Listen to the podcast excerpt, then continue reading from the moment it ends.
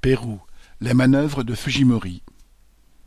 Samedi 26 juin, vingt jours après le deuxième tour de l'élection présidentielle au Pérou, les partisans du candidat de centre-gauche, Pedro Castillo, ont manifesté pour que sa victoire électorale soit enfin reconnue.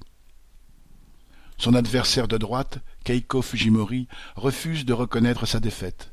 Pire, elle et ses partisans ont déclenché une campagne raciste contre les électeurs de Castillo.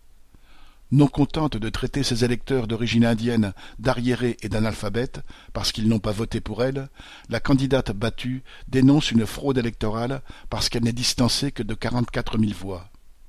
Bien que les observateurs internationaux et le département d'État nord-américain aient déclaré que l'élection était un modèle de démocratie, la candidate de droite réclame maintenant un audit international qui lui donnerait raison, de la même façon que la droite conservatrice bolivienne avait réussi à annuler en sa faveur la dernière élection d'Evo Morales. Keiko Fujimori met d'autant plus de zèle dans ses manœuvres que la justice péruvienne vient de la dispenser d'une détention provisoire faisant suite aux poursuites engagées contre elle pour blanchiment d'argent et financement illicite, dans lesquelles, en théorie, elle risque une peine de trente ans de prison. Mais les juges péruviens, comme d'autres, savent dans quel camp ils jouent. Si une partie de l'électorat populaire d'origine indienne n'a pas voté pour la candidate de droite, il y a à cela de bonnes raisons.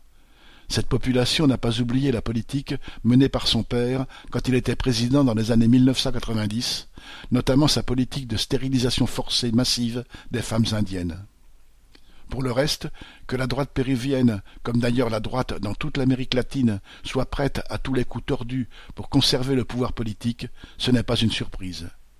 Les parlementaires péruviens se conduisent comme une mafia. On les a vus à plusieurs reprises démettre des présidents qui n'étaient pas de grands réformateurs, mais qui ne leur convenaient pas, au nom, sans rire, de la lutte contre la corruption, un sujet dont ils sont par ailleurs experts. Que le candidat légitime soit finalement élu ou pas, ce n'est certes ni à la présidence ni au Parlement que se réglera le sort des classes populaires, et ceux qui manifestent aujourd'hui pour soutenir Castillo auront intérêt à rester mobilisés. Jacques Fontenoy